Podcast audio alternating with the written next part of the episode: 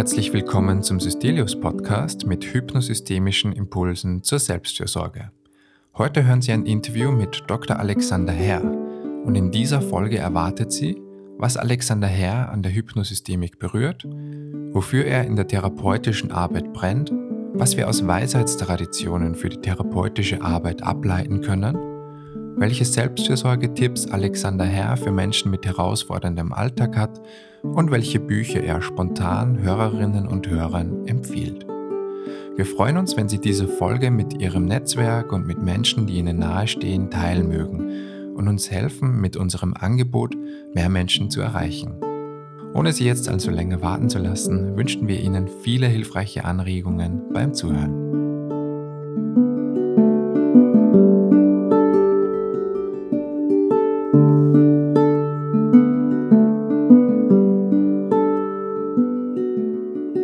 Herzlich willkommen, lieber Alex, zu diesem Gespräch. Wir freuen uns, dass du heute dir Zeit genommen hast, dich mit uns zusammenzusetzen. Und wir würden auch einfach direkt mit der ersten Frage loslegen. Und zwar würde uns interessieren, in welchem Moment du für dich gemerkt hast, dass du mit der Hypnosystemik etwas anfangen kannst. Mhm. Ja, da müsste ich ein bisschen vielleicht ausholen, weil mein Weg zur Hypnosystemik hat eigentlich schon in Bochum angefangen, an der Ruhr-Uni. Da gab es damals einen sehr, sehr interessanten Dozenten. Dr. Müller-Eckert hieß der gute Mann. Eckert Müller-Eckert. Und der hatte eine Arbeitsgruppe am, an, der, an der Bochumer Uni für sozialen Konstruktivismus gegründet. Und äh, der war recht radikal in seinen Überlegungen so zu konstruktivistischen Grundgedanken und so weiter. Und das war ziemlich unterschiedsbildend an dem Lehrstuhl damals, weil eigentlich eine Hochburg für Verhaltenstherapie. Und ähm, ich habe dem einfach, war bei allen Vorlesungen und Seminaren von ihm und hatte da einfach totale Freude dran. Und ähm, der ist dann irgendwann äh, in, in Ruhestand gegangen. Ich hatte eigentlich vorgehabt, bei dem meine Diplomarbeit zu machen. Und dann habe ich ihn gefragt, ja, wo könnte ich denn dann irgendwie hingehen? So, wo sind denn da ein paar Leute, die so ähnlich unterwegs sind? Und da hat er mir Heidelberg genannt und unter anderem auch den Gunter Schmidt. Und dann bin ich äh, nach Heidelberg gewechselt mhm. und habe mein, mein Hauptstudium in Heidelberg zu Ende gemacht und bin da dann schon mit dem mit mit Gunther, Gunther Schmidt und der Hypnosystemik äh, schon in Kontakt gekommen und habe das aber auch wirklich gezielt besucht, habe dann Praktikum gemacht beim Gunther im Institut im Milton Erickson Institut in Heidelberg und, ähm, und ab da war ich dann sozusagen verloren. verloren in der verloren gegangen, an, mein Herz an die Hypnosystemik verloren, genau. Ja. Ja. Und gab es da irgendwie einen bestimmten Moment, wo du so gemerkt hast, boah, ja, das ist was, das reizt mich daran total? Ich glaube, was mich, äh, was mich einfach berührt hat, so war die, die Art der Haltung und Begegnung im Grunde genommen mit dem Gegenüber, mit dem Menschen. Mhm. So, da habe ich eigentlich, das war der Grund, warum ich angefangen habe, Psychologie zu studieren, weil ich einfach so ein grundlegendes Interesse am Menschen an sich habe äh, und an meinem Gegenüber, ähm, dass, dass ich gemerkt habe, da komme ich wirklich wie nach Hause so, weil die Art und Weise, wie auf eine wertschätzende Art und auf eine, auf eine auch, auch immer wieder fein abgestimmte Art über Rückkopplung, über Nachfragen, über Stimmigkeitserleben, ähm, hatte ich das Gefühl, ja, das ist, das ist eigentlich eine Art der Begegnung, wie, wie ich sie mir wünsche mhm. und wie ich sie mir eigentlich auch vorstelle für zum Beispiel psychotherapeutische Prozesse, aber nicht nur, sondern auch für Zusammenarbeitsprozesse unter Kollegen und so weiter. Ja. Mhm. Mhm. Wir haben dir ja die Fragen nicht vor dem Interview vorgelegt. Darum bin ich jetzt auf deine Antwort auf die nächste Frage besonders gespannt. Und zwar, du hast, also wir haben ja jetzt schon mal vorweggenommen, die Menschen können was anfangen mit Hypnosystemik, wissen, was der Begriff ist. Mhm. Was ist denn in ein paar Sätzen deine Definition von Hypnosystemik? Also ich versuche es für mich immer sehr, sehr, wenn ich es sehr, sehr kurz ausdrücken möchte, dann würde ich sagen, ist die Hypnosystemik die Fokussierung auf die Wechselwirkung zwischen inneren und äußeren Systemen. Und zwar einerseits mit der, man könnte sagen, Erhöhung, äh, Erweiterung würde ich es vielleicht eher nennen, Erweiterung der inneren Wahlmöglichkeiten im Umgang mit sich und seinen inneren Anteilen, wenn man auch im Anteilemodell denkt mit gleichzeitig aber auch Einbeziehung der Auswirkungen in den äußeren Kontexten. Mhm. Und das äh, wie ein Tanz zu gestalten, wie sich das zirkulär wechselseitig immer wieder beeinflusst und wie da Unterschiede entstehen können, dürfen, sollten. Ähm, das ist immer wieder für mich mhm. ein kleines Wunder, so wie das dann gelingen mag. Mit ja. der ganzen Komplexität des Lebens. Ja. ja. Du hast ein paar Begriffe genannt. Ich glaube, zu jedem Begriff könnten wir eine ganze Podcast-Episode machen. das heißt, ich halte mich jetzt auch gerade ein bisschen zurück und gleichzeitig zwei Begriffe möchte ich gerne raus, ähm, rausarbeiten noch oder, oder eine mhm. Nachfrage mhm. dazu stellen. Nämlich das eine ist Wechselwirkungen. Mhm. Was bedeutet das eigentlich? Mhm. Mhm. Also Wechselwirkung bedeutet für mich, dass sowohl natürlich die äußeren Kontexte auf mein inneres Erleben wirken. Und wie mhm. Schmidt immer wieder sagt, das sind Einladungen. Ja. Diesen Begriff finde ich einfach so wunderbar, zu sagen, man kann Einladungen annehmen, aber auch ablehnen. Aber dass es Einladungen sind und dass sie durchaus mich vielleicht auch manchmal gefühlt wie ähm, ohne viel Wahlmöglichkeiten in ein bestimmtes Erleben einladen, wo man, wo manche vielleicht sagen, ich konnte gar nicht anders als so und so reagieren. Mhm. Da sind die Kontexte einfach total relevant und da ist unser Erleben einfach maximal abhängig von den Kontexten. Das ist die eine Richtung der Wechselwirkung und gleichzeitig weiß, glaube ich, jeder oder hat jeder eine Erfahrung damit, wenn ich innerlich in einem bestimmten State bin, in einem bestimmten Zustand, von vielleicht Fröhlichkeit, Leichtigkeit, Freude oder sowas, dann gucke ich natürlich anders auf meine Kontexte und anders in die Welt. Und damit wirke ich sicherlich auch wieder anders auf die Kontexte. Und dieser im Grunde genommen sich immer mhm. wieder in, ja, in Millisekunden blitzschnell ablaufende zirkuläre Prozess, den wirklich in eine Bewusstheit zu bekommen und damit bewusster umzugehen und zu arbeiten, das ist aus meiner Sicht die, ist das Zentrale oder das zentrale, der zentrale Fokus der Hypnosystemik. So würde ich es für mhm. mich beschreiben. Mit all dem Know-how der Hypnotherapie im Umgang, zum Beispiel mit, mit, mit inneren Erlebensräumen, unwillkürlichen Prozessen etc., als auch natürlich die ganze, das ganze Know-how aus der systemischen Welt im Umgang mit komplexen Systemen, Familiensystemen, Paarsystemen, Teamkonstellationen und Systemen.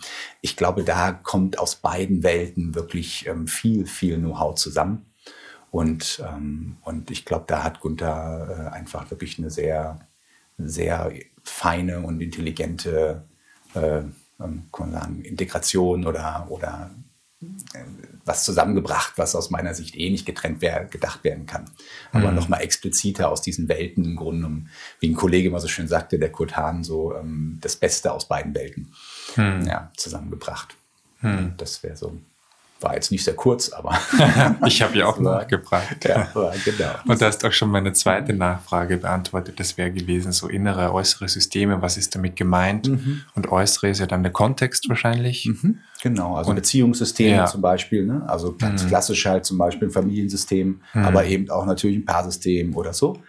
Und inneres, inneres System ist für mich halt immer wieder doch, das ist ein bisschen künstlich natürlich, aber so der innere Raum, ähm, das innere, die innere Welt, wo man jemanden auch nur vor den Kopf gucken kann.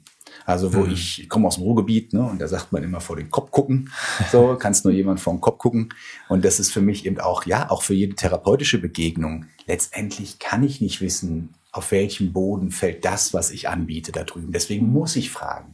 Wenn ich schon davon ausgehe, dass ich es wüsste, was da drüben jetzt das Richtige oder das Falsche ist, äh, aus meiner Sicht keine Chance. Da braucht es die Rückkopplung immer wieder. Mhm. Und, und da einen hohen Respekt auch davor zu haben, vor diesem inneren, vor dieser inneren Welt, ja, die letztendlich nur jemand selbst maximal für sich erforschen kann. Aber von außen kann ich da nicht reingucken. Und das ist auch gut so. Also, mhm. ich finde das sehr angemessen.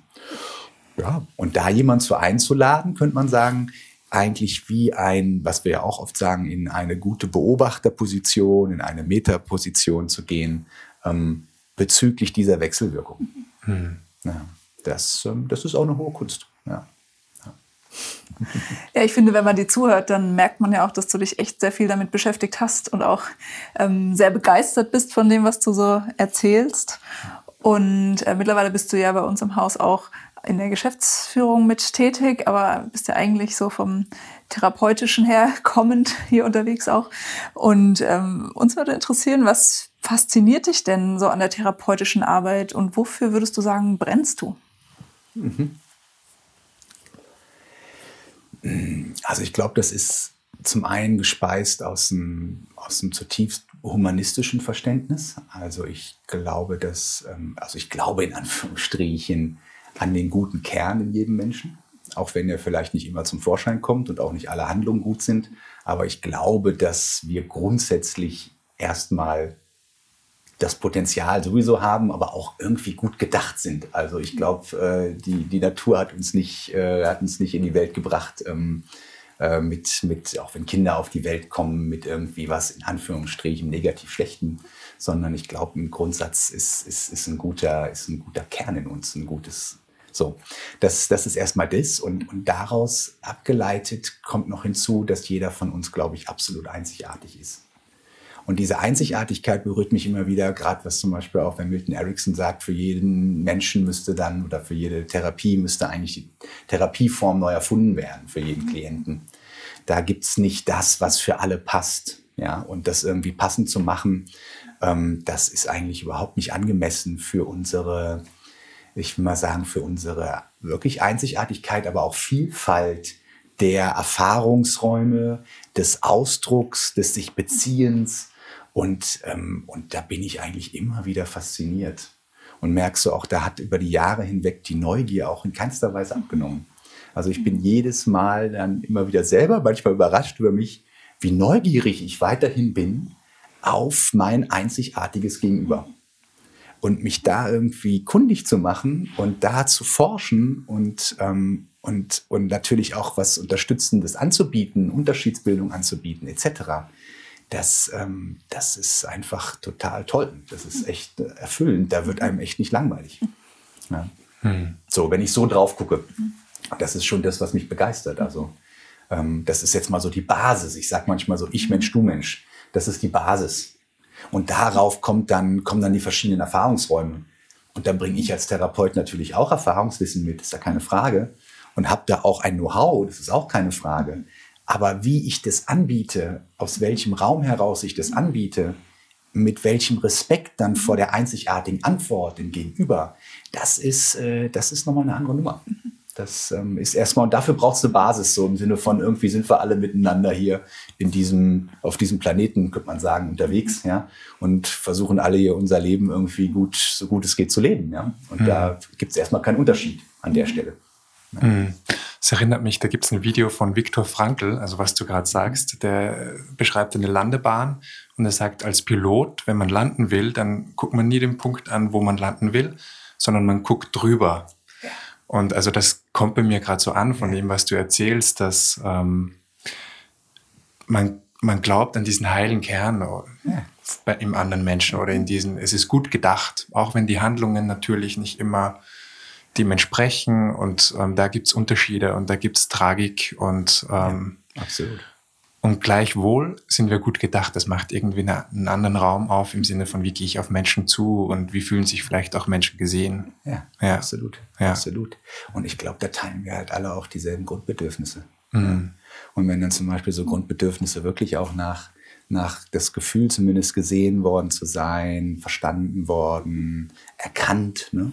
Da finde ich dann auch teilweise aus den, aus den, naja, in Anführungsstrichen, religiösen Kontexten so, ne, so ähm, bei deinem Namen gerufen worden. Ja, so, mhm. das mal wie nachklingen zu lassen, zu sagen, so, ja, und, zum Beispiel Gott hat dich bei deinem Namen gerufen, ja. Du bist gemeint, du, in deiner Einzigartigkeit, ja. Mhm. Da steckt echt auch eine Kraft drin und ich glaube, das berührt eine tiefe Sehnsucht in Menschen. Das muss dann gar nicht mit Gott zu tun haben, ja.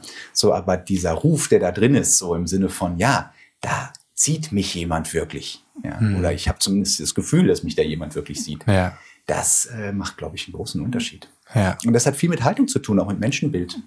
Ja? Hm. Also wenn ich eher den Eindruck habe, dass jemand, äh, ich sage jetzt mal so ein bisschen auch wieder in Anführungsstrichen, gestört ist und der funktioniert nicht mehr richtig und oh Gott, ja, so ist, ähm, dann, dann, dann werde ich sehr wahrscheinlich ihm eine andere Beziehung anbieten. Ja. Ja. ja. So. Und das ist zum Beispiel auch was, was mich auch sehr äh, immer wieder die, ähm, auch in der Hypnosystemik, den Eindruck, so die Haltung zu sagen, ich unterstelle auch jemandem gute Gründe dafür. Und, oder ich gehe davon aus, dass jemand gute Gründe dafür hat, dass er gerade, man könnte sagen, sein Erleben so organisiert, wie er es gerade organisiert. Dass da auch eine Klugheit drin steckt. Dass zum Beispiel eben auch Symptome oder oder Probleme ähm, Lösungsversuche sind Ja. mit hohem Preis. Auch da finde ich steckt eine hohe Wertschätzung drin. Ja. Ja, und Ja. das ist auch mir total wichtig und berührt mich auch immer wieder. Und den Menschen das anzubieten, ist oft schon ein totaler Perspektivwechsel. Weil die dann sagen, ja, wie könnte ich da auch so drauf gucken? Ich mache mich dafür eigentlich nur fertig. Aber wenn sie es so sagen, stimmt. Ja. Da könnte ja echt was dran sein, dass das vielleicht gar nicht blöd ist, dass mein Organismus mir da gerade was vorbeischickt, was sich aber erstmal scheiße anfühlt und was ich nicht haben will. Ja, und das ist ja auch erstmal, ich sag mal, eine unintuitive, eine unintuitive Reaktion, ne? weil erstmal ist es unangenehm. Ja. Und dann aber so vielleicht auch mehr in diese Haltung zu kommen, sich selbst gegenüber zu sagen, okay, und ja, es macht im Organismus vielleicht irgendeinen Sinn. Ja. Und da ist auch jemand, der mit mir sich auf die Reise begibt, das ein Stück weit zu ergründen und da anders drauf zu schauen. Ja. Genau, das ist schon definitiv, da nimmt man schon einen, andere, einen anderen Blickwinkel ein oder eine andere Perspektive. Und die kann, äh, die kann einen Unterschied bilden. Also ich erlebe das immer wieder oder ich denke auch meine Kollegen hier erleben das immer wieder, wenn Menschen hier durch die Klinik kommen und bekommen so eine Art der Perspektive angeboten, dass das häufig für die Leute auch erstmal entlastend ist und auch erleichternd ist, zu merken, ja okay, da kann man noch echt nochmal anders drauf schauen, Ja. als ich bisher gemacht habe. Ja. Ja. So. Und ja, das ist definitiv was, wo ich, wo ich, wo ich für, wo für brenne oder was, was mir den, den Job so, so wertvoll, oder die- kein Job, sondern den, den Beruf so wertvoll macht. Ja, finde ich auch schön, dass du da gerade den Unterschied machst. Job, Beruf und Ja. gerade waren wir noch bei Rufen. Ja, Genau. Ja, das ist, das stimmt. Da ist das Wort ja, schon drin. Ne? Also wirklich berufen. Ähm, berufen zu sein, ja, von wem immer ich dann den Ruf meine, gehört zu haben, ist dann auch spannend.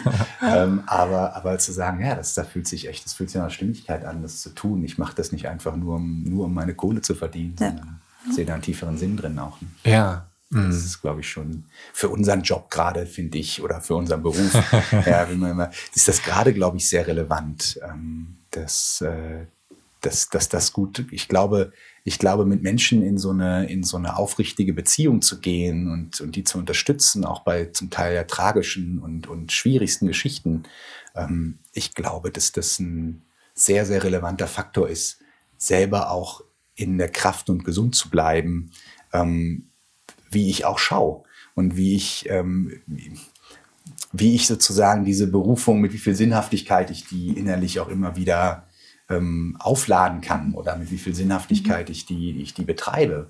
Ich glaube, das, also ich finde das zum Beispiel ist eine wunderbare, man könnte sagen, Burnout-Prophylaxe für helfende Berufe, wenn, ähm, wenn ich da mit meinem, mit meinem Wofür, mit meinem Sinn im guten Kontakt bin und, ähm, und aus so einer Haltung auch jemandem begegne. Gleichzeitig aber natürlich nicht, heißt ja nicht, dass ich deswegen, wie soll ich sagen, ähm, dass ich deswegen mich verliere da drüben oder dass ich dann irgendwie mitleide oder so. Das ist gar nicht damit gemeint. Aber dass ich von einer Grundidee von, von Gemeinsamkeit ausgehe, so im Sinne von, wir sind alle Reisende, ja, auf dieser oder alle Mitglieder dieser Karawane, ja, die, durch, die, die durch, durch das Leben zieht. Und das ist irgendwie, das ist ein schönes Gefühl von, auch dann von Verbundenheit, ja, mit jedem, jedem einzigartigen Menschen, ja. Ja. Hm. Wir haben jetzt vorher gerade eine Achtsamkeit aufgenommen, die vielleicht manche Hörerinnen und Hörer schon gehört haben, vielleicht manche noch hören werden. Und da kam auch schon ein Thema zur Sprache, wofür ich jetzt so mitbekommen habe, dafür brennst du auch und dass du auch vorgeschlagen hast. Also was ist das ähm, für ein Thema? Worum geht's da? Ich würde es mal versuchen, mal so zu beschreiben. Also als Hypnotherapeut finde ich es natürlich immer wieder total faszinierend, ähm, welche Definitionen in Anführungsstrichen es eigentlich so, oder Definitionsversuche würde ich es vielleicht eher nennen, ähm, für so diesen ganzen Bereich des Unbewussten so gibt. Und, ähm, und ich glaube, Ericsson hat sich ja eher zurückgehalten, da überhaupt eine Definition abzugeben und hat da, glaube ich, eher pragmatisch geschaut, wie geht eine gute, gute Kommunikation zwischen bewussten und unbewussten Bereichen und, und wie kann ich sozusagen an das Potenzial und an den Schatz des Unbewussten kommen. Und ähm, was mich immer wieder so umtreibt, ist eigentlich schon die Frage, inwieweit ähm, bestimmte Erfahrungsräume mh, als auch, auch von uns Hypnotherapeuten, und das tun sicherlich viele, da möchte ich, äh, möchte ich niemandem zu nahe treten. Aber, aber nochmal so als eine, als eine Frage, so diese, dieser Potenzialraum von ähm, bestimmten Erfahrungen, die in anderen Kontexten vielleicht mystische Erfahrungen genannt werden, Einheitserfahrungen, Erleuchtungserfahrungen ähm, oder auch ähm, transpersonale Erfahrungen. Und ich habe Gunther mal dazu gefragt und habe gesagt, so hat, hat der Ericsson da deines Wissens das irgendwie unterschieden oder so? Und ähm, wo würde der aus deiner Sicht das irgendwie ansiedeln so? Ja, manche machen ja Unterscheidungen, dann zu sagen, transpersonal ist eher was Überbewusstes oder so. Gibt es ja viele Begriffe und, und Beschreibungen auch für. Und da meinte er, das fände er eine spannende Frage, wüsste auch nicht, hätte er ihn auch nie gefragt so. Aber er würde vermuten, dass Ericsson das alles in den Potenzialraum des Unbewussten, äh, unseres unbewussten Bewusstseins angesiedelt hätte. Und ähm, dass er da wahrscheinlich gar nicht so einen Unterschied, Unterschied gemacht hat. Und da ist mir nochmal deutlich geworden, dass, glaube ich, Ericsson nicht nur ein absolut brillanter, pra pra also pragmatischer, also Therapeut oder, oder wirklich ein, äh, ein Meister der, der, der therapeutischen Heilkunst war, so, sondern irgendwie echt auch ein Bewusstseinsforscher. Mhm. Ja. Und, ähm, und da berühren mich schon die Parallelen immer wieder zwischen dieser Idee, dass wir so unseren rationalen, logischen Geist, der so auf der Großhirnrinde irgendwie so ein bisschen wie die letzte Entwicklungsstufe darstellt und so ein bisschen wie oben drauf gesetzt wurde, so, äh, wenn man es mal so ein bisschen, ein bisschen plakativ ausdrückt. Ähm, und, und was ja oft in den Therapien den Leuten zum Teil ja eher Schwierigkeiten macht, wenn sie dann vom Kopf her irgendwie meinen, sie müssten da mit Logik ran und sie müssten das irgendwie sich alles auch rational erklären können und so weiter und so fort. Und dann dieser ganze Bereich des Mittel- und Stammhirns, ja, wo es eben mehr bildert und wo, ähm, wo im Grunde genommen eine ganz andere Logik auch zum Teil läuft. Und wenn man in der Hypnotherapie guckt, geht es ja viel darum, was wie können wir, sage ich mal, diese Räume, diese Bewusstseinsräume, wie können wir die mehr nutzen, dass plötzlich Lösungsideen in den Raum kommen, die, die von einer anderen Sorte sind als mhm. mit der, mit der klassischen Logik. Ja, so Vorteil, Nachteil, ähm, Strichliste und, und jetzt entscheide ich mich vom Kopf. Ja, das ist halt letztendlich an vielen Stellen gar nicht stimmig und gar nicht passend. Und wo kommt dieses Stimmigkeitsgefühl her? Und die Parallele, die ich da sehe, die finde ich sehr interessant zu den, man könnte sagen, ja, mystischen oder spirituellen Traditionen, wenn man das Wort so benutzen will, wobei ich auch das Wort immer in Anführungsstrichen setzen möchte, weil das auch schon so vorbelastet ist teilweise und überladen ist und dann kommt so in so eine esoterische Ecke. Das äh, ist gar nicht mein Ansinnen. Aber wenn man so guckt in diesen Weisheitstraditionen, so könnte man es vielleicht schöner nennen, da geht es auch immer wieder um die Frage, naja, wo ist eigentlich unser eingeengterer Blick durch unser Ich-Erleben, durch unsere Identität mit etwas, wo macht das den Raum eher eng? Und, und was gibt es noch für Räume? Jenseits von mhm. vielleicht der, der Ich-Identität, so im Sinne von, das bin ich, ich bin ein abgegrenztes Wesen, hier fange ich an, da höre ich auf, ja, wo die Physik schon mittlerweile uns ja schon genug gelehrt hat, dass das, dass das eigentlich eine Illusion ist, ja, so. Und, ähm, und inwieweit diese sage ich mal, diese Räume ähm, einfach auch als Potenzial noch viel mehr, viel mehr genutzt werden könnten. Mhm. Auch in unserer Arbeit, auch als, als sowohl als Hypnotherapeuten, auch als Systemiker ist es auch für mich nicht weit weg, wenn, wenn es immer wieder darum geht, dass wir sagen, wir konstruieren uns auf eine Art unsere Wirklichkeit, dann ist das meine Wirklichkeit, aber es ist nicht die allgemeingültige, könnte man sagen. Es ist nicht die Wahrheit, aber es ist eine Wirklichkeit. Und dann, dann finde ich das halt schon spannend. Gibt es Räume und was sind das für Räume? Ähm, muss ich mal gucken, wie ich das gut formulieren kann. Die aufgehen, wenn meine Identifikation mit einem zum Beispiel Erlebensnetzwerk, mit einem Anteil, wenn diese Identifikation weniger wird oder sich vielleicht sogar ganz auflöst, was für Räume gehen denn dann auf? Mit was bin ich dann mhm. vielleicht mehr assoziiert und von was bin ich vielleicht auch mehr dissoziiert. Das sind dann für mich so Fragen, die, ähm, die treiben mich da einfach schon, schon um. Ja. Könntest du das noch ja. mal ein bisschen versuchen, zum Beispiel an einem Beispiel auch bisschen deutlich zu machen, denn ich könnte mir vorstellen, jetzt von den Menschen, die uns zuhören, dass es für manche vielleicht auch neuere Gedanken sind, mhm. sich so mit, sage ich mal, Erleben zu beschäftigen. Naja, also ich könnte man, könnte man einen Versuch starten, vielleicht so ein bisschen von den Parallelen, die mich dann teilweise so interessieren, wo ich so auf meinem inneren Forschungs, auf meiner inneren Forschungsreise bin. So. Ähm, wenn man zum Beispiel mit Leuten arbeitet in Trance, dann geht es auf eine Art ja auch immer wieder darum, wie viel kann ich, und das war jetzt in der Achtsamkeitsübung ja auch so, wie viel kann ich eigentlich loslassen? Auf welcher Ebene? Im Sinne von, wo kann ich meine bewussten Gedanken, mein, mein rationales Denken und Rangehen, wo kann ich da vielleicht auch ein bisschen was loslassen und mich eigentlich, man könnte sagen, vertrauensvoll mehr auch in unbewusste, unwillkürliche Erlebensprozesse, wo kann ich mich da wie einlassen? mit der Idee und der Hoffnung, dass es da sozusagen viele Schätze zu heben gibt. Mhm. Also kleines Beispiel, ähm, wenn ich zum Beispiel mir erlauben würde, zwei erstmal von der Logik her gegensätzliche Phänomene zusammen im Raum sein zu lassen. Also zu sagen, ich bin traurig und ich bin zuversichtlich. Und es darf beides sein. Ja? Mhm. Und es gibt vielleicht noch viel, viel mehr. So wie Stephen Gilligan immer so schön sagt, ne, this und this und much, much more. Ja? Du bist ja. das und du bist das und du bist noch viel, viel mehr. Mhm. Das ist für mich sozusagen wie eine kurze, prägnante Formel eigentlich von einem Raum, der aufgehen könnte, wenn ich zum Beispiel über solche Gegensätze hinausgehe. Mhm.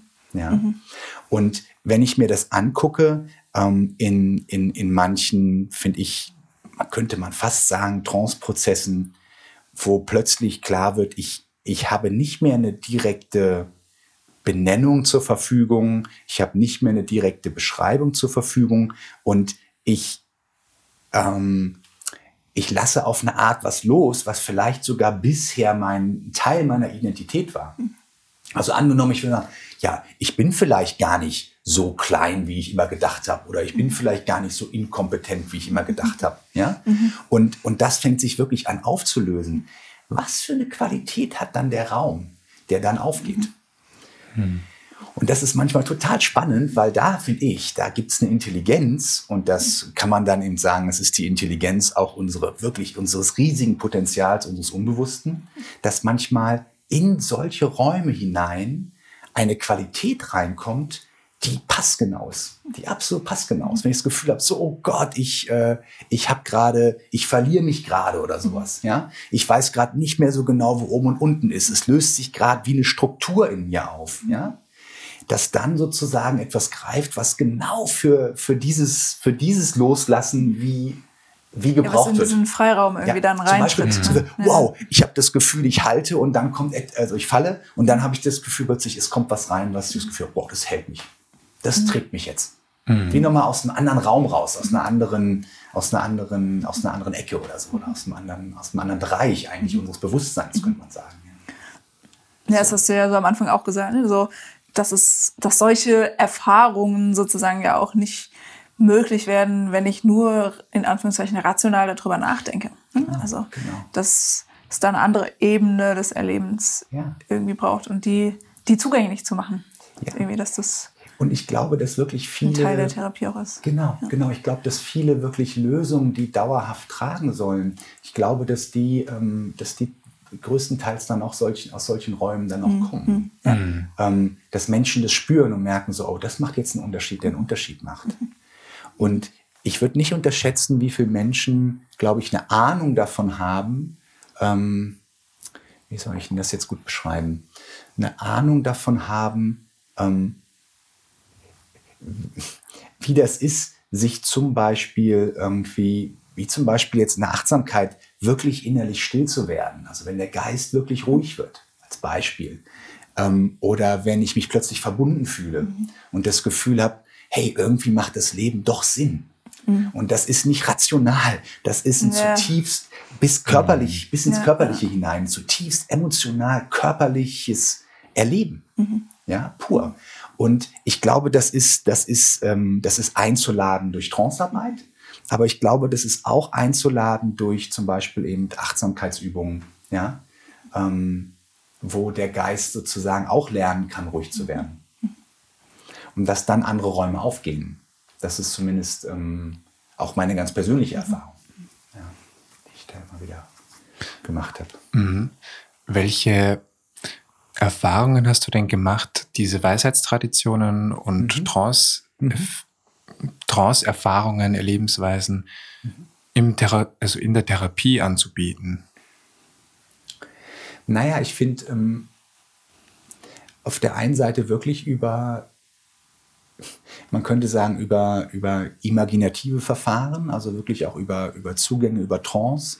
Ähm, mit, mit Erlebensräumen in Kontakt zu kommen, wo plötzlich Dinge ihren Platz finden und, und sich stimmig anfühlen, mhm. Sinn machen, auch leidvolles sogar, dass dann wirklich auch Dinge, wo man sagt, oh Gott, das ist, wenn ich das nur an sich mir anschaue, ist das eigentlich total leidvoll. Aber, ähm, aber wenn ich das wieder in einem größeren Zusammenhang betrachte, dann kann das sogar seinen Platz bekommen. Ja? Als ein Beispiel, ich habe äh, hab immer wieder gute Erfahrungen damit gemacht, Menschen zum Beispiel, ähm, die was Leidvolles erlebt haben, man könnte es vielleicht auch Trauma nennen oder so, ähm, denen für diese schrecklichen oder schwierigen Erfahrungen so eine Art Mahnmal mhm. anzubieten. Zu sagen, das hat einen Platz, das bekommt einen Platz, da kann ich innerlich hingehen, aber ich kann auch wieder weggehen. Und ich muss es nicht die ganze Zeit in Anführungsstrichen in meinen Taschen mit mir rumtragen oder in meinem Kittel hängen haben, ja. sondern das kann Platz bekommen. Und wenn das eingebettet ist in einen, in einen größeren Blick und in, einen, in, ein, in, in größere Zusammenhänge, dann, dann kann das manchmal sogar aus dem Leidvollen fast so was wie eine kraftvolle Ressource werden. Mhm. Oder nicht nur fast, da kann eine kraftvolle Ressource daraus werden. Und, ähm, und das finde ich schon spannend. Das kann in der Regel nicht das, das, das, das, ich sag mal, das Rationale ja. Bewusstsein, was dann in entweder oder denkt oder in ja in richtig falsch und das ist so oder das ist so. Und ich glaube, in diesen anderen Räumen, da gibt es eine Ahnung davon, dass es eigentlich eine Antwort auf, auf Paradoxien, dass, dass äh, in diesen anderen Räumen ähm, plötzlich sowas auch nebeneinander stehen kann. Mhm. Dass sagen kann, es tut immer noch total weh und es fühlt sich irgendwie, es fühlt sich okay an. Mhm. Es ist irgendwie stimmig oder es ist im Schmerz heilt was oder so. Ja. Und, und, und dass da was zusammenkommt, was vielleicht der Kopf jetzt oder das Rationale so gar nicht denken kann. Ja. Mhm. So. So würde ich denken, also in der, in der Therapie. Das, ähm und letztendlich in der, in der Selbstbegegnung mit sich. Also auch in der, wie gehe ich, wie, wie gestalte ich wirklich die Beziehung zu mir? Ähm, aus welchem Raum heraus schaue ich mich wirklich selber an? Hm. Ja, wie, ähm, ja, wie, wie denke ich, wie denke ich mich denn selbst? Bin nicht nur denken, sondern wie, wie beziehe ich mich denn auf mich selbst, ja, wenn ich es mal so nennen mag. Ähm, auch, auch, auch da natürlich steckt, ganz, steckt da ganz viel von drin. Ich halte mich vielleicht noch ganz, das wäre mir noch wichtig, ich, ich halte mich da an der Stelle, wie schon gesagt, eigentlich eher zurück, das explizit so als, ja, jetzt machen wir da groß irgendwie, keine Ahnung was, ja, so spirituelle whatever, ja, so, so große Geschichten. Das ist gar nicht der Punkt, sondern ähm, das, äh, das, das wäre es auch gar nicht. Ähm, das ist mehr so aus, ich weiß wirklich ist gar nicht so leicht darüber zu reden. Das merkt er ja auch gerade, wenn er mich so fragt. Ähm, das ist wirklich eher ein Ausdruck einer bestimmten Haltung, die, die ähm, in einer bestimmten Art halt in die Welt guckt. So mhm. und und da erlebe ich halt ganz viel in den, in den, in den Weisheitstraditionen von Mitgefühl, vom liebevollen, gütigen Blick, ja, mhm. von, ähm, von wirklich auch ein Gefühl so, hey, da, da, da werde ich gesehen, ja, da bin mhm. ich irgendwie gemeint. Ähm, daraus eher. Mhm. Ja, wenn, wenn du ähm, das so erzählst, finde ich, wird auch deutlich, dass es ja sozusagen nicht etwas ist, was wie von selbst entsteht, sondern dass es auch wie eine, schon auch auf einer bewussten Ebene wieder Entscheidungen gibt. Ne, ich nehme bewusst einen anderen Blick ein und ich mhm. setze mich damit auseinander. Und äh, für mich wäre jetzt auch so ein bisschen die Frage, gerade auch so jetzt hier in unserem Podcast-Format, wo wir auch immer wieder Themen haben, die mit Selbstfürsorge zu tun haben. Mhm. Ähm, ob du irgendwie eine Idee hättest, irgendwas unseren Hörerinnen und Hörerinnen wie, anbieten könntest, was sie sozusagen in ihrem Alltag, vielleicht was ganz Kleines auch nur, was sie so wie zwischendurch machen könnten, um vielleicht mehr in solche Räume zu kommen, in denen was anderes noch passieren kann als. Mhm. Mhm. Das, was, was unser rationales Denken vielleicht fähig ist. Hm. Ja, da gibt es, denke ich, so einige, so kleinere, wirklich kleinere Dinge, die überhaupt nichts Spektakuläres sind. Aber ich finde es trotzdem immer wieder total hilfreich, dieses wirklich kurz für einen Moment nachzuspüren. Also das mache ich dann meistens schon, dass ich dann für einen Moment die Augen schließe und dann einfach wirklich bewusst mit mir Kontakt aufnehme und einfach mhm. nachspüre. So, was ist gerade da? Wie, wie spüre ich mich eigentlich gerade an? Wie spürt sich mein Leib an? Ich als Leib sozusagen. Ja, so wie, wie ist das? Das ist das eine. Das ist total, äh, eigentlich total simpel. Mhm. Aber es ist überhaupt nicht leicht, wenn man gerade, wenn man dann irgendwo in irgendeinem Fahrwasser drin ist, ähm, dann wirklich äh, äh inne zu, innezuhalten, letztendlich nichts anderes, ne? innezuhalten. Ja, und auch gerade vielleicht, wenn ähm, andere Seiten von uns vielleicht auch gerade mit völlig anderen Dingen beschäftigt sind ja. und sogar vielleicht, weiß nicht, eher harsch mit uns selbst umgehen, sozusagen. Ne, dann aus sich zu sagen, okay, und ich nehme diesen Moment da wirklich zu viel, was ist eigentlich gerade, was ist eigentlich gerade in mir? Und ich meine, dann kannst du natürlich ausbauen. Ne? Ähm, also das, das andere ist, was zum Beispiel mir auch total oft hilft, ist, wenn ich das Gefühl habe, ich habe den Kopf so voll mit so viel Zeug, dass ich mich einfach nur kurz frage, ist das jetzt wichtig? Also will ich jetzt diesen Gedanken weiterverfolgen? Ist das jetzt gerade wichtig oder kann ich den parken? Mhm. So. Mhm. Und das hilft mir oft total, dass ich kurz sage, so warte mal, jetzt kann ich da losgaloppieren und kann jetzt versuchen, das weiterzudenken. Ist es gerade hilfreich, diese Gedanken weiterzudenken? Oder kann ich die parken und mich innerlich wirklich verabreden und zu sagen, okay, da denke ich nachher drüber nach. Ist auch total simpel, hört sich total einfach an. Das konsequent zu machen, entlastet mich oft total. Also, dass mein, mein Kopf gefühlt nicht überhitzt, mhm. hat für mich ganz viel damit zu tun, dass ich das sehr konsequent mache. Mhm. Dass ich merke so, wow, da könnte ich jetzt anfangen, drüber nachzudenken. Stopp. Ja, ich denke da jetzt gerade nicht drüber nach, ich parke das jetzt mhm. gerade. Ja, und ich stelle mir das wirklich so innerlich vor, so ich lege das gerade irgendwo ab. Ne? So. Ist jetzt auch überhaupt kein Hexenwerk, mhm. ist jetzt keine große Technik, tralitrala. Aber ich glaube, bei diesen ganzen Sachen geht es letztendlich immer wieder darum, den Fuß in die Tür zu kriegen zwischen Reiz und Reaktion. Ne? Der Impuls ist da, den kannst du auch nicht stoppen. Der ist da mhm. und gleichzeitig dann zu gucken, wie will ich mit dem Impuls klug umgehen und da den Fuß in die Tür zu kriegen. Das, äh, das halte ich für, halte ich für total, total wichtig. Und das ist eine Übungssache. Also, und ich stelle mir jetzt auch mal bildlich vor, ja, so, wow, kriege ich den Fuß jetzt noch in die Tür, bevor irgendwie es losgeht. Ja, so, bevor die Tür zuschlägt und dann, dann rennt das Ding.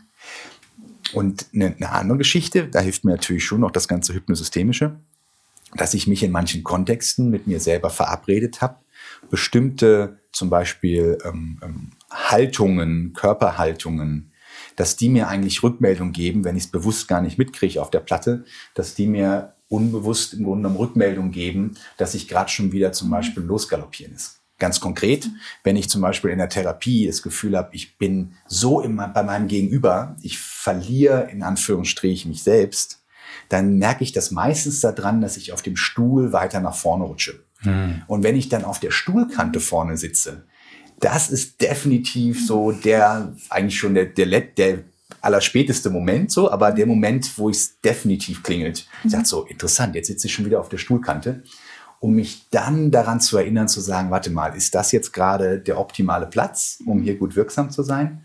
Und dann setze ich mich sozusagen ganz bewusst wieder zurück, lehne mich hinten an und schaue von da aus nochmal auf die Situation. Das ist zum Beispiel dann was, da habe ich mich dann über die Jahre hin einfach mit mir verabredet und habe das für mich entwickelt.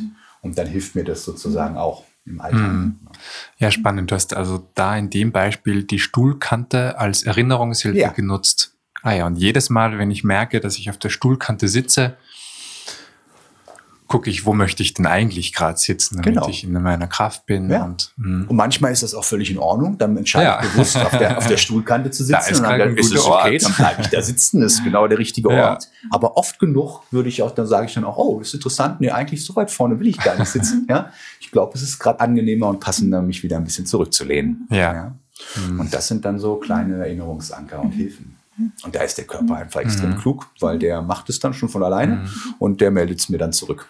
Ja. Das heißt, für unsere Hörerinnen und Hörer wird das bedeuten, was ist bei denen irgendwie so ein Zustand, ein körperlicher Zustand, ja. wo sie merken, ah, das, da ist eigentlich, also wie bei dir die Stuhlkante, vielleicht mhm. ist es irgendwie eine gebeugte Haltung oder oh, ich habe schon wieder die Schultern bis Die Schultern Ohren sind gezogen. bis- ja, genau. Oder ich atme irgendwie Ja. nur so halb, ja, Kalte in, Füße, in die was Brust. auch immer, ja. Kalte Füße oder irgendwie Hände. Angespannte. ja, vielleicht Fäuste, Fäuste. Fäuste, genau. Ja. Und dann könnte man sich ja wie so sagen, immer dann, wenn meine Fäuste geballt sind, geballt sind, merk, also und ich das merke, immer dann, wenn ich es merke, dass meine Fäuste geballt sind, erinnere ich mich, hey, mit welcher Haltung möchte ich jetzt Genau. denn eigentlich? Genau.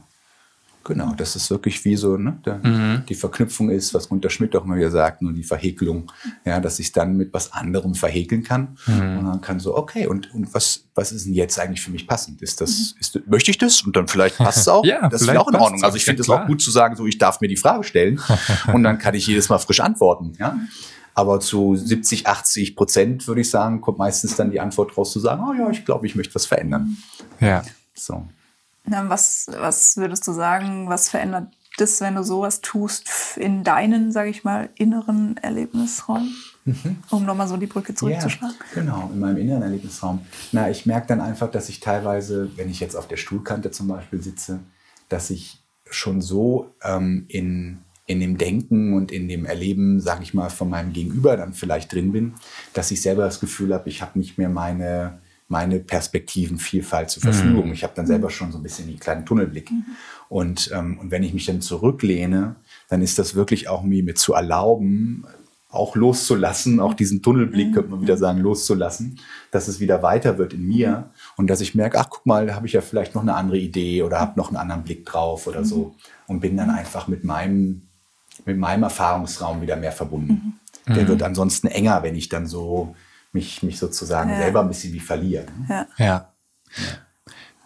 Wenn wir uns am Gang begegnen oder sonst wo begegnen, dann kriege ich immer wieder so mit, ähm, dass du gerade ein tolles Buch liest und du sagst dann, hey, äh, lies doch mal dieses Buch, das ist äh, echt toll.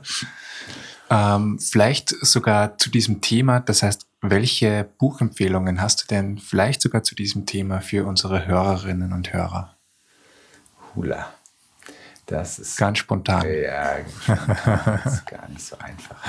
Es darf, dürfen auch mehrere sein, falls dir verschiedene Sachen einfallen. Naja, ich meine, was ich äh, jetzt so in die, in die Richtung äh, Meditation und Achtsamkeit und so weiter, ähm, da habe ich, kann ich jetzt gar nicht speziell sagen, welches Buch das von, aber jetzt, ich hatte den Graf Dürkheim auch in der kleinen Mhm. Achtsamkeit äh, erwähnt und ich finde ihn einfach äh, wieder wunderbar. Ist ein bisschen alt, alt, vielleicht alte Sprache oder so an manchen Stellen, aber ich finde, äh, ich glaube, das eine Buch heißt sogar irgendwie ähm, wie meditieren, wie und wozu oder sowas, glaube ich, ist eins von seinen Büchern. Ich habe nicht mehr genau den Titel im Kopf, aber, ähm, aber der hat mehrere Bücher geschrieben, die finde ich äh, wirklich toll sind und, und lesenswert, definitiv.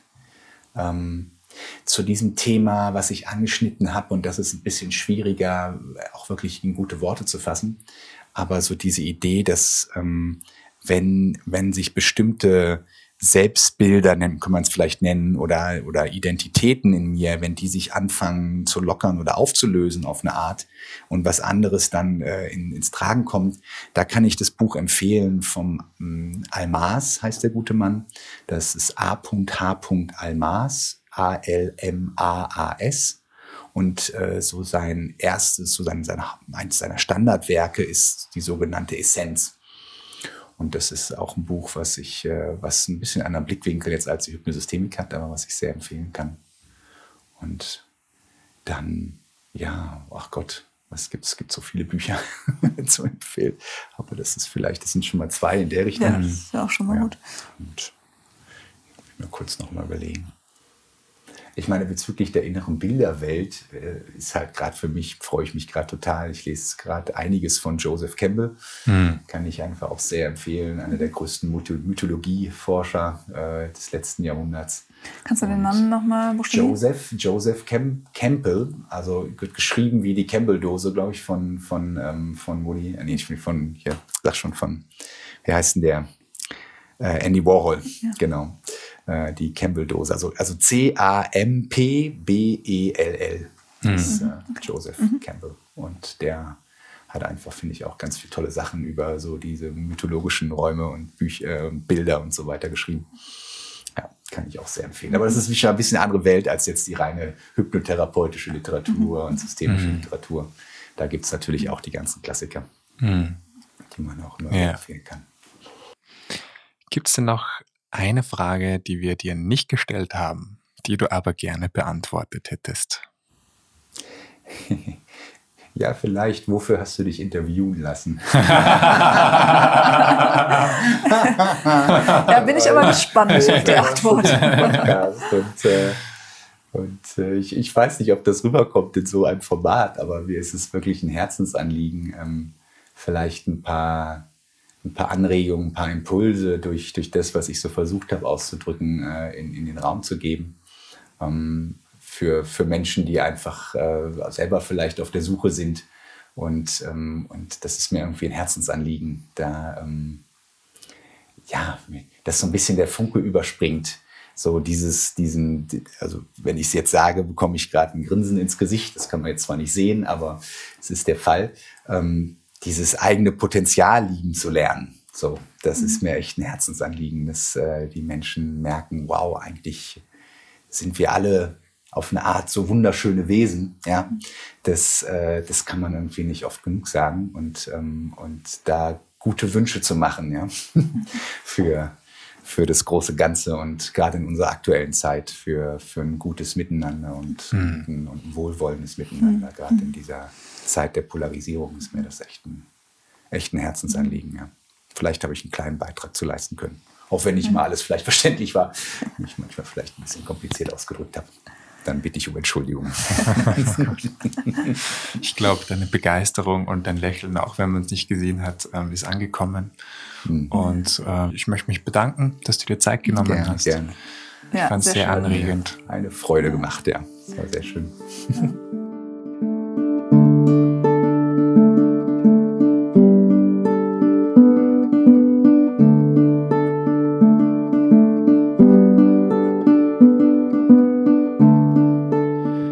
Wenn Ihnen diese Folge gefallen hat, machen Sie Ihre Kolleginnen und Kollegen, Klientinnen und Klienten oder Menschen, die Ihnen nahestehen, gern auf das Podcast-Format der Systelius Klinik aufmerksam und helfen Sie uns, unsere Angebote für eine gelingende Selbstfürsorge möglichst vielen Menschen verfügbar zu machen.